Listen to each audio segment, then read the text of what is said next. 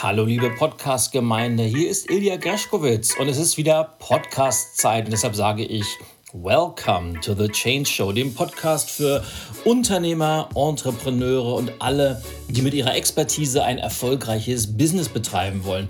Heute mit einem, ich will es mal Corona-Spezial nennen, denn wir alle befinden uns mitten in der Corona-Krise und ich habe in der letzten Zeit, egal ob ich YouTube-Videos aufgenommen habe oder Podcast-Folgen eingesprochen, immer dann ist mir aufgefallen, wenn ich Bezug auf die aktuelle Corona-Entwicklung genommen habe, wurde dann diese, die Info, die ich rausgegeben habe, von der Realität überholt und keiner kann genau sagen, welche Information ist aktuell und ist es morgen vielleicht schon gar nicht mehr relevant oder durch, durch die Entwicklung schon überholt. Und deshalb mache ich heute mal das Umgekehrte, denn ich befinde mich mittlerweile, und wir haben heute den 27. März, seit fast zwei Wochen in, ich will es mal freiwilliger Selbstisolation nennen. Das heißt, ich bin tagsüber mit meinen beiden Töchtern, die logischerweise auch schulfrei haben, zu Hause und arbeite und betreibe mein Business aus dem Homeoffice heraus. Und ja, also nach zwei Wochen Homeoffice und Social Distancing wie man das schön sagt, möchte ich einfach mal ein Fazit ziehen, was mich so in der Corona-Krise bewegt hat. Und was mich, ich möchte das mal in, in zwei Kategorien aufteilen, nämlich einmal, was mich nervt und auf der anderen Seite, was mir extrem viel Hoffnung gibt. Und was mich am allermeisten nervt durch diese Corona- oder Covid-19-Situation, ist gar nicht so sehr diese unwahrscheinlich komplexe, schwierige Gesamtsituation, in der wir uns alle befinden, sondern vor allem andere Sachen. Und ich möchte die mal nacheinander einfach mal aufzählen, weil die mich so unwahrscheinlich nerven und manchmal auch wirklich zweifeln lassen, was mit manchen Menschen nicht in Ordnung ist. Und es geht gleich mal los. Ich rede von absurden Verschwörungstheorien durch ESO-Schwurbler. Und damit meine ich vor allem dieses Ganze. Und ich habe gerade heute wieder gelesen, dass einer, ich will gar nicht den Namen nennen, unter anderem Red Fox Award Gewinner der letzten Jahre und der hat mal wieder gepostet, das ist ja alles bla bla bla, alles nur, nur Verschwörung und Corona ist, ist gar nicht wirklich und in Wirklichkeit ist es einfach nur äh, heraufbeschworen worden damit wir jetzt alle zu Hause sind. Und ich, ich, ich weiß gar nicht, was in diesen Leuten vorgeht, die das Ganze äh, so mit, mit irgendwelchen Fantastereien in die Verschwörungstheorie-Ecke schieben. Und was mich noch mehr dabei äh, wirklich irritiert hat, dass das nicht nur A völlig irre ist, was da geschrieben wird teilweise, sondern dass, auch, dass das auch noch geteilt wird und dass manche Menschen auch noch auf diesen Zug aufspringen. Und mal ganz im Ernst, und ich möchte das einfach mal an dieser Stelle sagen, wenn ihr wirklich der Meinung seid, dass es sowas wie eine globale Verschwörungstheorie geben würde, ich verwende ausdrücklich den Konjunktiv, glaubt ihr allen Ernstes, dass das geheim gehalten werden kann, dass das nicht irgendwie an die Tagesoberfläche kommt. Denkt einfach mal nur dran, wenn ihr ein Projekt im Team mit vier Leuten habt. Selbst da dringen spätestens nach zwei Tagen erste Indiskretionen nach außen. Keiner kann was für sich behalten. Und von daher bitte lasst mich mit diesen Verschwörungstheorien in Ruhe. Gerade in Zeiten, wo Menschen an diesem Virus sterben, wo andere Leute am Rande ihrer Existenz stehen. Wir können alles gebrauchen, nur nicht irgendwelche verrückten Verschwörungstheorien. Sorry, wenn ich mich ein wenig in Rage geredet habe, aber das, das nervt mich wirklich unglaublich. Punkt Nummer zwei. Ähm, ich will es mal so sagen, vermeintlich oder selbstreferenzielle Top-Speaker, Klammer auf, wo ich die Vermutung habe, dass die äh, kurz vor der Pleite selber stehen, die mir permanent erzählen wollen, dass ich in dieser Krise einfach nur die Chance sehen muss und die dann immer diesen Motivationsplattitüden kommen und ich kann es ganz einfach nicht mehr hören. Das gleiche gilt dann für die immer gleiche Aneinanderreihung von hohlen Coaching-Phrasen. Und da ist mir eine immer wieder begegnet, wie gesagt, nach dem Motto, das Virus ist ja nicht das Problem, sondern die Angst. Und da kannst du ganz, ganz viele andere Beispiele, diese, diese, diese, diese Phrasen, wo eigentlich nichts dahinter steckt, die man aber seit Jahren immer nachplappert, die wollen wir alle in dieser Corona-Krise nicht mehr hören. Das gleiche gilt für das schamlose Ausnutzen der Ängste von Menschen für Eigenmarketing. Und ja, natürlich ist es in der, in der PR gang und gäbe, dass man aktuelle Themen aufgreift und sie versucht mit dem eigenen Unternehmen, mit den eigenen Dienstleistungen zu verknüpfen. Aber Die Corona-Krise ist der völlig falsche Punkt, das zu nutzen, um für sich und sein Unternehmen schamlos Werbung zu betreiben. Das Ganze kann man logischerweise noch steigern, denn ich kriege aktuell wahllos und äh, ungefragt logischerweise Spam-Mails, äh, wo mit Corona-Produkten geworben wird. Und ich, ich äh, nenne das mal wirklich Corona-Produkte. Und da geht es dann so darum, äh, wir machen sie Corona-Krisen fest und unsere Dienstleistung XY sorgt dafür, dass sie und durch die Corona-Krise kommen. Das sind meistens irgendwelche vermeintlichen Consulting-Profis, die das machen. Aber ganz ehrlich, dieses, wir docken an diesen Trend Corona-Krise auf und nutzen das, um, um möglich unsere Taschen voll zu machen, da kann ich nur eins sagen, shame on you. Das ist das aller, allerletzte und das wollen wir auf gar keinen Fall weiterhören. Das nervt mich total. Was mich auch äh, so ein bisschen nervt oder genervt hat über die letzten zwei Wochen, ist diese über Nacht entstandene pseudo-religiöse Verehrung von virtuellen Kommunikationsmöglichkeiten und Online-Kursen. Also auf einmal sind alle auf Zoom und fangen an mit Microsoft Teams zu arbeiten und Online-Kurse sind auf einmal das Heilmittel der Zukunft. Dann sind, fällen mir zwei Sachen dazu ein. Zum einen haben dann diese Menschen die letzten Jahre alle hinter dem Stein gelebt. Brauchte es wirklich erst eine externe Krise, um zu begreifen, dass die Zukunft virtuell ist, dass wir anders kommunizieren, dass wir anders arbeiten. Und wer bis jetzt noch nicht auf diesen oder begriffen hat, dass Online ein, ein wunderbares Mittel ist, um auch Produkte und Dienstleistungen zu verkaufen, tja, der, der hat den Schuss sowieso nicht gehört. Und wenn man jetzt auf, auf Biegen und Brechen auf einmal dann das eigene Unternehmen versucht zu retten, indem man um 180 Grad umschwenkt, das wird ganz einfach nicht funktionieren. Denn diese Leute, die waren offline nicht erfolgreich und die werden online genauso wenig erfolgreich sein. Jetzt kommt was, was mich wirklich schockiert hat.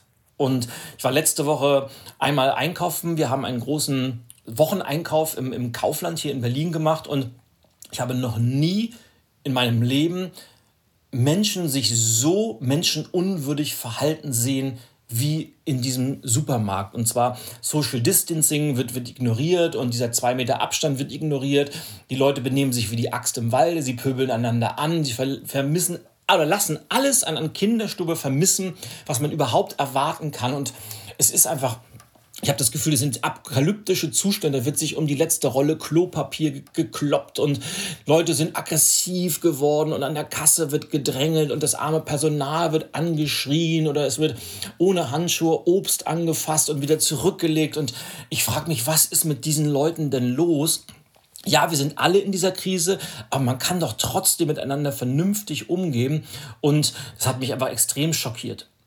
Und der letzte Punkt, der mich extremst genervt hat, diese, diese letzten zwei Wochen, sind einfach Unternehmen, die das Thema Homeoffice immer noch so als Arbeitsplatz zweiter Klasse betrachten und wo es dann bei den Verantwortlichen, wo die größte Sorge ist, ist, wie können wir unsere Mitarbeiter, wenn wir es dann nicht verhindern können, dass die von zu Hause aus arbeiten, wie kriegen wir das hin, dass wir die bestmöglich kontrollieren können, weil die ansonsten ja nur faulenzen zu Hause und nicht wirklich arbeiten. Und da kann ich nur sagen, was, was ist mit diesen Unternehmen nicht, nicht in Ordnung? Weil die ganz cleveren Unternehmen, die haben schon vor anderthalb, zwei Wochen begonnen, ausschließlich remote zu arbeiten. Und die wissen auch, dass im normalen Leben vor Corona äh, Homeoffice schon ein ganz, ganz wichtiger Teil von New Work war. Und ganz, ganz viele, die ich kenne, und ich kenne das von mir selber ja auch, die sind im Homeoffice sogar produktiver als im normalen Büro. Und wer jetzt immer noch nicht begriffen hat, dass Homeoffice nichts ist, wo man faulenzt oder wo man abgelenkt wird, sondern dass es Teil einer neuen Arbeitslebenskultur ist, naja, der kann ich nur sagen, willkommen im Jahr 2020, ihr ewig Gestrigen. Und wahrscheinlich werdet ihr das Jahr 2025 mit eurer Unternehmenskultur sowieso nicht mehr erleben. Aber jetzt genug von diesem Rant. Ich musste das einmal loswerden, weil es mich wirklich genervt hat. Und ich möchte jetzt aber gleichsam überschwenken zu den Dingen, die mich im letzten oder im Laufe der letzten zwei Wochen extrem begeistert haben. Und zwar ist das vor allem die unglaubliche Solidarität untereinander. Auf einmal hat man das Gefühl, Menschen rücken wieder enger aneinander und Junge bringen alten oder alten Leuten was vom Einkaufen mit oder man unterstützt sich im Netzwerk und der eine betreibt eine, eine Schnapsdistillerei und fängt auf einmal an, ähm, Desinfektionsmittel zu produzieren. Andere Unternehmen schwenken um und fangen an, Atemschutzmasken zu produzieren. Aber auch im privaten Umfeld. Man unterstützt sich, man ist füreinander da, man hört sich gegeneinander zu. Und das finde ich so, so toll. Und Vielleicht hat es eine Krise gebraucht, um uns wieder darauf zurückzubesinnen. Und ich komme gleich zu Punkt Nummer zwei, nämlich genau das ist es, diese Rückbesinnung auf Werte auf das Thema Familie, auf Freundschaft, dass man vor allem weiß, dass man miteinander Dinge tun sollte, nicht gegeneinander. Und dass, dass es eines der, der wichtigsten Güter ist in unserem Leben, nämlich dass, dass es die Menschen sind und die Beziehung zu anderen. Und ich glaube, ganz, ganz viele besinnen sich gerade darauf zurück. Und daraus stammt dann auch die Erkenntnis, das finde ich auch ganz, ganz klasse, dass man Krisen wie diese nur gemeinsam meistern kann. Es wird keine Alleingänge geben können. Wir schaffen das nur alle zusammen, wenn alle zusammen an einem Strang ziehen. Wir haben das ja gerade im, im, im Form jetzt dieser ganzen Social Distancing-Kampagne gesehen, dass es auch hier in Berlin immer noch Corona-Partys gab, wo Einzelne gesagt haben, was interessiert mich das überhaupt? Wir treffen uns aber trotzdem mit 25 Leuten im Park und was interessiert es mich denn? Ich bin ja jung und sonst die Alten doch kriegen. Da hat einfach die Gesellschaft als ganz gesagt, no way, wir gehen da zusammen durch. Und das finde ich ganz, ganz klasse. Ein weiterer Punkt, und ich bin ja eigentlich selten politisch in diesem Podcast, aber trotzdem fällt es mir auf, dass diese Krise gerade sehr, sehr deutlich enttarnt, welche politischen Parteien so gar nichts Konstruktives zur Lösung beizutragen haben. Und hoffentlich, vielleicht ist das einer der positiven Nebeneffekte, dann bald auch in der Bedeutungslosigkeit verschwinden und auch das muss man sagen, ich hätte niemals gedacht, dass ich das jemals sagen würde. Ich bin zu einem tatsächlich großen Markus Söder-Fan geworden, der mit sehr, sehr viel Besonnenheit, Klarheit und, und einem tollen Krisenmanagement, äh, zumindest von Bayern, den Rest des Landes ein wenig angesteckt hat weil auch nur durch Machen und Umsetzen gelingt es eben auch, diese Krise zu meistern. Fand ich ganz, ganz klasse. Und was wir jetzt auch feststellen, denn wir auf der ganzen Welt wundert man sich ja, warum gibt es in Deutschland so wenig Tote? Und natürlich haben wir auch über, ich glaube, mittlerweile 300 heute gehabt. Ist natürlich 300 Einzelschicksale. Es tut mir um jeden einzelnen leid. Aber wenn man das mal mit anderen Ländern vergleicht, Italien oder seit heute ist die USA das Land äh, mit den größten äh, Corona-Fällen insgesamt oder mit den höchsten Corona-Fällen insgesamt. Und auch da steigt die Sterblichkeitsrate massivst an. Und alle Welt fragt sich, woran liegt das, dass in Deutschland das nur so wenig ist? Und das liegt ganz einfach daran, Erstens, dass wir eine wahnsinnig große Anzahl an Intensivbetten zur Verfügung haben und dass trotz aller berechtigten Kritik und aller Meckerei haben wir immer noch ein wahnsinnig tolles Gesundheitssystem und wir haben auch ein sehr, sehr gutes Sozialsystem. Und das dürfen wir auch nie vergessen, dass wir einfach hier in Deutschland sehr, sehr gute Zustände haben, von denen viele, viele Menschen auf dieser Welt träumen. Und da darf man auch ein bisschen dankbar und ähm, weiß nicht, ob man da stolz drauf sein kann, ähm, aber zumindest dürfen wir dankbar sein, dass wir in solchen schönen Rahmenbedingungen leben dürfen. Was ich persönlich ganz, ganz äh, auf meiner eigenen Lebensgeschichte basierend ganz, ganz toll fand die letzten zwei Wochen, dass ich 24 Stunden am Tag mit meinen beiden Kindern verbringen durfte, weil die sind ja jetzt auch zu Hause und wir haben ganz, ganz viel cooles Zeugs gemacht. Neben Schularbeiten haben wir Mario Kart Sessions gespielt, wir haben Escape Rooms äh, veranstaltet und ganz, ganz, es ist einfach toll und äh, ich habe sonst, weil ich einfach so viel unterwegs bin, nie die Zeit dazu und es war einfach unwahrscheinlich toll und ich, ich genieße das immer noch jeden einzelnen Tag und ähm, ja, mega, mega cool. Und der letzte Punkt, den ich auch wunderbar fand, dass ich einfach wunderbare Kunden habe, die das Beste aus dieser Situation machen und sich bereits jetzt für die Zeit nach der Krise vorbereiten. Denn auch wenn keiner exakt weiß, wann das Ende in Sicht ist, es wird eine Zeit nach der Corona-Krise geben. Und je eher man sich darauf vorbereitet, desto besser ist man aufgestellt. Und ich bin ganz, ganz dankbar für die vielen, vielen tollen Gespräche. Und vielleicht hört ihr der eine oder die andere zu jetzt. Äh, vielen, vielen Dank, dass wir seit vielen Jahren teilweise äh, vertrauensvoll zusammenarbeiten und dass das auch in den nächsten Jahren so weitergeht. Ja, und das, war, das waren so meine beiden, auf, auf der einen Seite die Dinge, die mich massivst, und ich will mich gar nicht wieder reinsteigern, massivst genervt haben. Und auf der anderen Seite Dinge, die, die mir Hoffnung geben, dass die Menschheit doch nicht so schlimm ist, wie wir manchmal denken, dass es immer noch einen Großteil davon gibt, ähm, die, die, die was ganz, ganz Tolles daraus gemacht haben. Und das gesagt, auch ich habe keine Lösung für diese Corona-Krise. Auch ich weiß nicht genau, wie wir das schaffen, diesen Spagat hinbekommen, dass wir auf der einen Seite die Gesundheit der Menschen retten, dass wir minimalste Todesfälle haben, ohne dass wir aber dabei die Wirtschaft zugrunde richten, sodass dann in, in, ein paar Monaten ein ganz, ganz großer Teil der Bevölkerung von einem Scherbenhaufen der eigenen Existenz steht, weil entweder das Unternehmen pleite gegangen ist, weil äh, man persönlich insolvent ist, weil man auf einmal keinen Arbeitsplatz mehr hat.